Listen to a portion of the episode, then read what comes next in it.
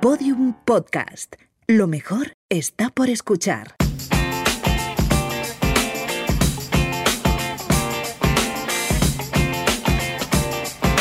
Mañana empiezo.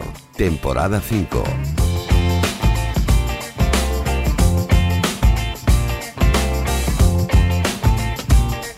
Episodio 1. Hambre física o emocional. Quitarse las penas con comida.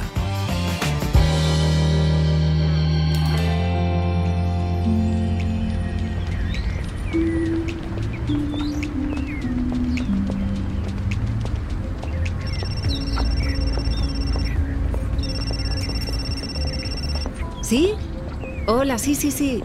Estoy llegando a casa ya. Dime. ¿De cenar? No, no, no, nada. No, no, no, no me dejes nada. Que ahora como algo, pero no te preocupes. Si además estoy súper a dieta, o sea que prefiero tomar cualquier cosilla, de verdad. Que sí, que sí, de verdad. Vale, vale, venga, hasta ahora. Un besito. Cenar ahora con lo atacada que estoy. Uf. Aunque vaya pinta tienen esos bollitos, madre mía. Bueno, venga, me compro uno, que es un antojillo. Venga, dos.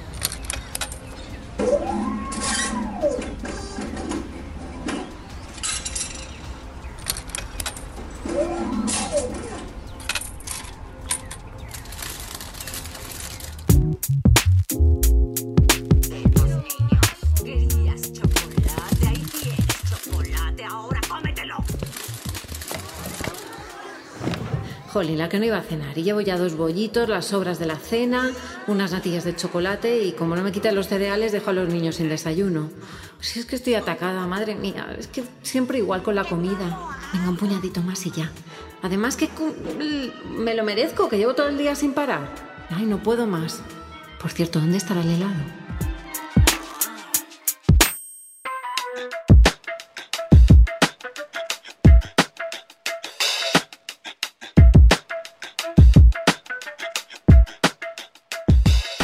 Todos alguna vez hemos comido de manera emocional. Es un acto que todo ser humano realiza, pero que puede llegar a ser algo perjudicial cuando hacemos de la ingesta de los alimentos, lo hacemos como un recurso para afrontar la vida, ya sea a modo de refugio, de calma o de evasión, a modo de tener también a veces alimentos consuelo. La comida a veces solo es un síntoma de un problema interno.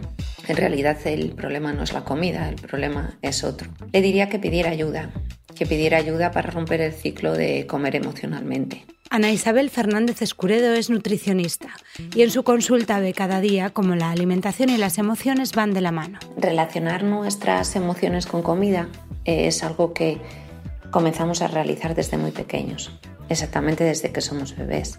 Podemos relatar ejemplos de cuando una madre está dando el pecho a su hijo y muchas veces muchas de ellas te dicen, mira, es que el pecho es mágico, la teta es mágica, porque la teta le nutre, le calma, le produce sueño, le alivia los gases, ¿no? En realidad es un efecto de lo estás alimentando, el contacto con el cuidador le, también le relaja, este bebé está eh, emocionalmente afectado, se calma a través de la alimentación y ese contacto con ese cuidador.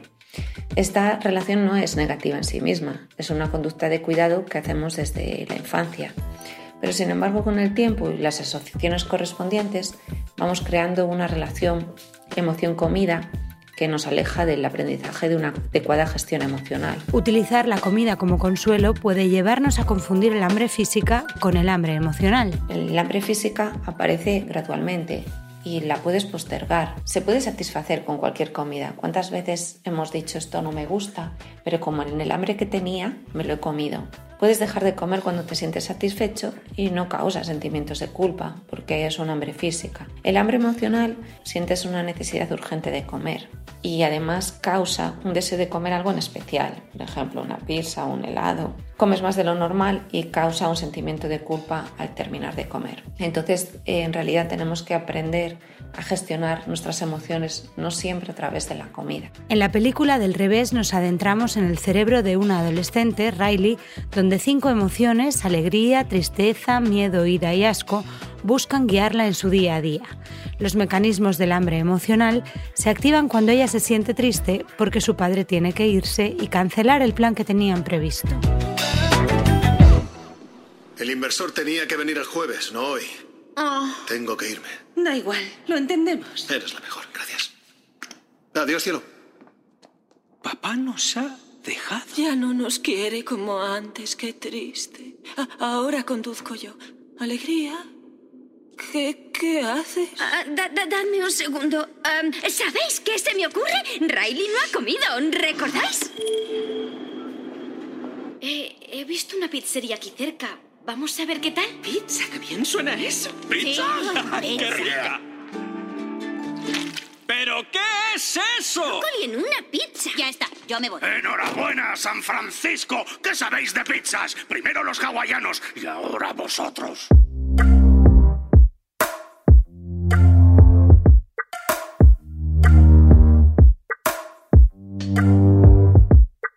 Bien, ¿y por dónde empezamos? Empezaría por intentar ordenar los horarios, de tal manera que pueda regular así mi ciclo hambre-saciedad, comer a unas determinadas horas e intentar mantener ese hábito de comer a esas horas, eh, donde yo dedique al menos pues entre 25 y 45 minutos para la comida y disfrute con ello, coma lentamente y disfrute, saboree los alimentos. Orden en las comidas. ¿Qué más? No, tengo que pensar ya que no se puede concebir ninguna comida sin verdura. Tengo que tomar conciencia de eso e interiorizarlo. Porque todo lo que tenga verdura, todo lo que tenga gran cantidad de fruta, eh, todo lo que me haga masticar me va a ayudar a generar eh, esa plenitud gástrica, esa saciedad entre horas. A mayor masticación, cuanto más trabajo tenga yo en la masticación, mayor saciedad voy a tener entre horas. Sí, aunque lo más fácil resulte comerse un bollo. eh, que son de un alimento que es rico en grasas, en azúcares, que es blando y que no me va a generar ninguna sensación de plenitud ni de saciedad, porque necesitaría comer muchos para sentirme llena,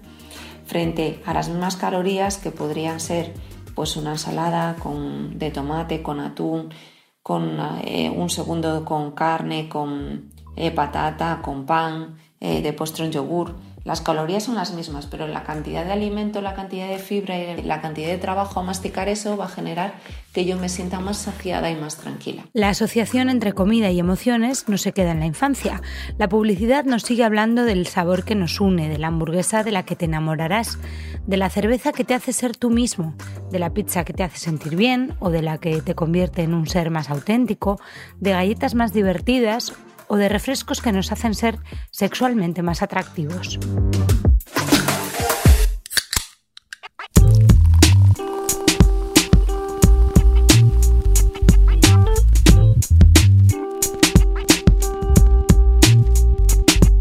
Porque no solo relacionamos la comida con emociones negativas, también celebramos comiendo y bebiendo. La felicidad ronda alrededor de la pareja, la familia y los amigos, y es muy habitual que compartamos momentos alrededor de una mesa, porque esto también lo necesitamos para ser feliz.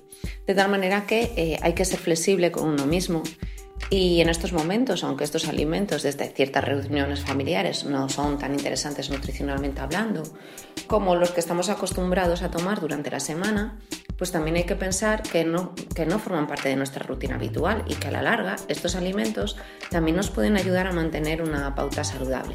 Pero ahí también hay trucos. Eh, habría que intentar, en la medida de lo posible, no llegar con mucha hambre fisiológica a la hora de la comida, de tal manera que haber pautado algún tentempié saludable, pues un rato antes eh, sería positivo, como algún fruto seco alguna fruta desecada o alguna fruta fresca. Por ejemplo, se me ocurre que 30 minutos antes de la comida se podría tomar una manzana grande que tiene un vaciado gástrico muy lento, junto con dos grandes vasos de agua, para poder así no llegar con tanta hambre a la hora de la comida. Si no llegamos con tanta hambre, haremos mejores elecciones en el aperitivo. Intentamos evitar el tiempo de espera de antes de comer, eh, de tal manera que siempre que sea posible tener una comida planeada y planificada para una hora, a lo mejor un menú ya cerrado, que llegues si te sientes. Porque si no, mientras que estás esperando siempre viene pues, la cerveza, los pinchos, el pan. Es muy habitual comer el pan antes de empezar a comer mientras que estás esperando a que te traigan la comida. Pero no siempre es fácil pedir fuera de casa. Tenemos que pensar y concentrarnos en cuál es nuestra sensación de hambre fisiológica e intentar pedir pues poca cantidad. Eh, siempre se puede pedir más, siempre se puede repetir. Pero si hay mucha variedad de alimentos en la mesa, comerás más.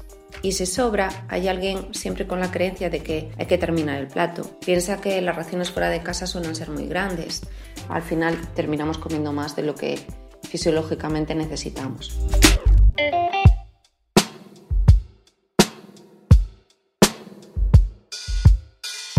Es importante ser conscientes de las cantidades. Intentar siempre en la medida de lo posible compartir los platos y siempre que puedas, pues sírvete tú mismo. Nadie sabe mejor que tú cuál es eh, tu ración. A poder ser, eh, mientras que estás compartiendo todo, eh, pon todo lo que quieres comer en un plato para ti. Come despacio, pero pincha con el tenedor un alimento.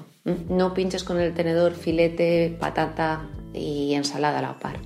Cuantos más movimientos de tenedor tengas o quizás Cuanto más mastiques, la masticación va a aumentar la saciedad de, por la tarde. Y muchas veces no es tanto lo que comemos como lo que acompaña. Pide eh, las salsas o los aliños aparte. Intenta, pues, por ejemplo, para la bebida, consumir la menor cantidad de alcohol posible, porque el alcohol eh, desinhibe y te verás comiendo más. A veces funciona el pedir dos copas, una para el agua y otra si al final decides consumir un poco de alcohol, pues eh, intentar realmente beber agua, pero eh, catar o probar lo que es eh, la copa de vino o de cerveza. Porque cada vez más gente quiere reducir el consumo de alcohol o directamente eliminarlo. Otras veces se puede utilizar agua con gas y con un poco de limón, se puede tomar una cerveza sin alcohol y también con la intención de reducir un poco el alcohol y el azúcar, pues se puede tomar vino con gaseosa. No, no, son opciones de lo más recomendable, pero a lo mejor estamos en ese punto que queremos minimizar, pero no somos capaces todavía de eliminar todo el alcohol, todo el azúcar o todos los edulcorantes del menú. Todo ello tiene como objetivo disfrutar de la comida de un modo más saludable. También, eh, bueno, si pides postre, pues lo mismo, intenta compartirlo. Recuerda elegir de una manera consciente, te gusta mucho, cata los alimentos, Pregúntate cosas sobre los alimentos, permítete olerlos y pregúntate si huele igual que sabe.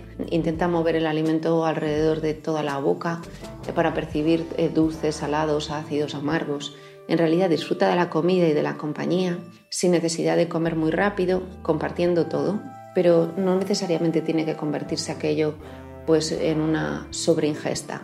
Sí que es importante que disfrutes, pero que esa comida simplemente esté un poco desordenada con respecto a tu orden semanal, pero que no sea eh, un caos, ¿vale?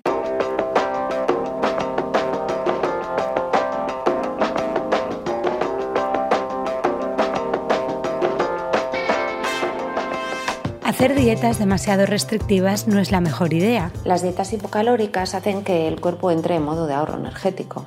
Lo que hacen es eh, disminuyen el, el metabolismo para gastar lo menos posible. Y lo que ocurre es que cuando intentamos recuperar el tamaño habitual de las raciones, la probabilidad de que aumentemos de peso puede ser muy alta. Además tienen o pueden cambiar, la, alterar la sensación de hambre y saciedad, porque bueno, si empiezas a restringir, dejas de comer o comes pequeñas cantidades de comida, impidiendo con ello que sientas la saciedad, eh, pudiendo luego posteriormente llegar a, sentirnos saciados con normalidad, con lo que el día de mañana se ingerirá más cantidad de comida eh, una vez que se abandone la, la dieta restrictiva. Y entra en juego uno de los grandes enemigos de la alimentación saludable, la culpa. La bajada rápida de peso y además eh, y las prohibiciones asociadas pueden desencadenar eh, posibles eh, atracones y con ello comedores compulsivos o impulsivos, porque en realidad es muy difícil mantenerlo en el tiempo. Una dieta restrictiva va a llegar a un momento que él se lo saltará o ella se lo saltará sentirá culpable, sentirá frustración y volverá de nuevo al atracón. De tal manera que eh, es un ciclo de culpa, frustración, atracón, ingesta, ¿eh? muy difícil de mantener en el tiempo. La mejor dieta, no hacer dieta. Yo intentaría pensar o recomendar que la gente piense que no está a dieta, que simplemente ha escogido un estilo de vida, que tiene que cambiar o depurar sus hábitos alimentarios y que lo tiene que hacer con tiempo, ¿vale? Y que en ello no puede haber ni prisa, prohibiciones ni restricciones. Porque las dietas funcionan. ¿Por cuánto tiempo? Sabemos que eh, todas las dietas funcionan a corto plazo, pero lo que hay que buscar es eh, qué clase de orden, qué clase de, estilo de vida, qué, qué hábitos de vida tienes para poderlo mantener en el tiempo. Porque una persona que ha realizado muchas dietas restrictivas suele ser más propensa a aumentar de peso con facilidad el día de mañana, a abandonar el tratamiento, a sentirse fracasado, a disminuir su autoestima y sobre todo suelen ser víctimas de muchos traumas de, dietas. Eh, tienen también la tendencia a situarse en un punto eh, muy extremo, o todo muy espartano o todo muy cebador. No son capaces de encontrar un punto medio en su alimentación. Por eso, mejor hablar de hábitos. Por otro lado, eh, sí que se sabe que eh, en realidad lo que dura en el tiempo son cambios de hábitos, cambios de hábitos, cambios de hábitos eh, de manera lenta, progresiva, porque lo que sí que tienen claro es que entre el 90 y el 95% de las personas que realizan dietas para bajar de peso, pues recuperan el peso perdido en un plazo máximo de 5 años. Entonces se trata de generar cambios a largo plazo y no pretender hacer esos cambios de la noche a la mañana. También tengo que entender que a veces no es posible eliminar desde el principio, cuando estoy ordenando la comida, toda clase de grasas, eh, toda clase de azúcares, porque en realidad en el cerebro hay una zona que se llama el centro de recompensa, que a medida que le voy sacando eh, las grasas y los azúcares también me genera una cierta tristeza. Eh, también en psicología coincide con un con una manera de hablar en psicología que le llaman que eh, cuando tú realmente llenas tu vacío con comida, cuando lo llenas, cuando lo vacías de comida, pues se llena de tristeza. Pues también no solo es un vacío psicológico, sino que es un vacío físico. En realidad el centro de recompensa nota ese vacío de azúcar y de grasas trans y genera tristeza. También tengo que pensar que eso, eh, esa, esa transición hacia alimentos más saludables pues tiene que ser de una manera progresiva y paulatina. Y ahí está la clave, en el cambio de hábitos.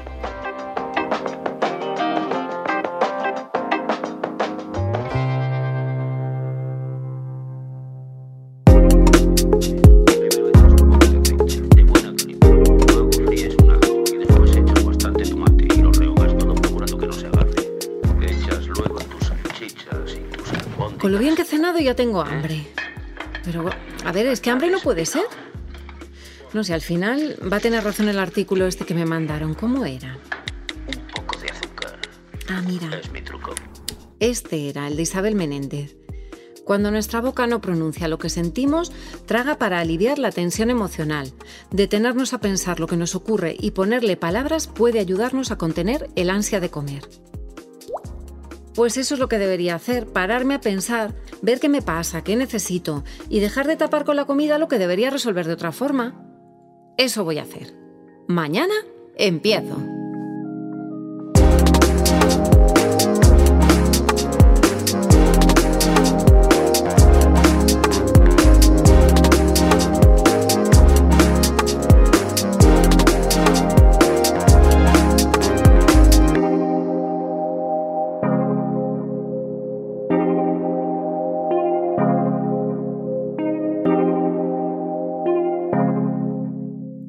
Episodios y contenidos adicionales en podiumpodcast.com y en nuestra aplicación disponible para dispositivos iOS y Android.